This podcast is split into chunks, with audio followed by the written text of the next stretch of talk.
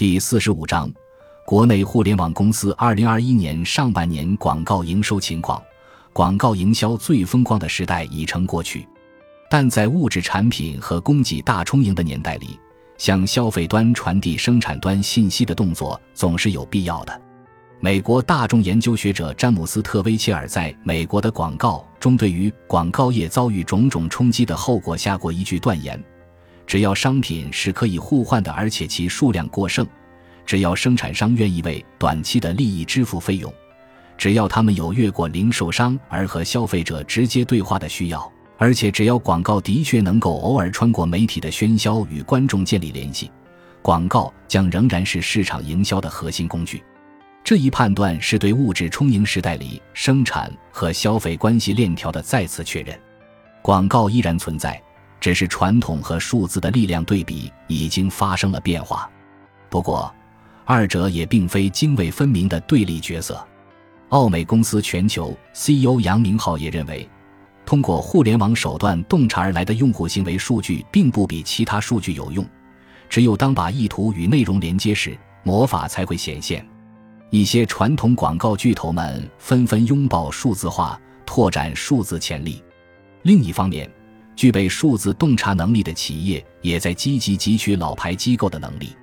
二零一八年九月，阿里巴巴的天猫新品创新中心 TMS 宣布与尼尔森、凯度、TNS、GFK、易普索、Master 等十家权威市场调研公司组成生态联盟。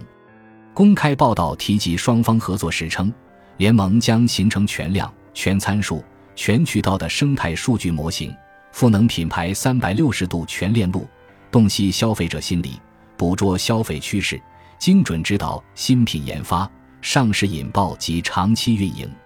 科技巨头们积极接触传统广告巨头的最新动作，当属阿里巴巴和腾讯对 WPP 的入股传闻。二零二一年十一月底，一则消息称，中国科技巨头阿里巴巴、腾讯以及华人文化产业投资基金。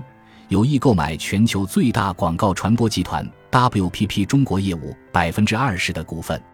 WPP 是全球最大广告传播巨头，旗下公司包括奥美、智维汤逊、杨罗碧凯、凯度、群益等知名广告公司和市场调查机构。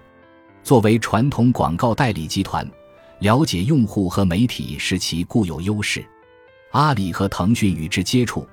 一方面可以补齐互联网公司缺乏而传统代理机构擅长的创意和内容发现领域的能力；另一方面，老牌代理机构受众掌握的品牌客户以及服务这些客户的经验和能力，都是新兴平台所看重的。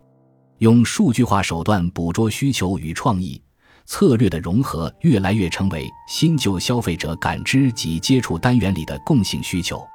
可以说，在感知与影响消费端层面。工业时代和数字时代的两种能力正在合流。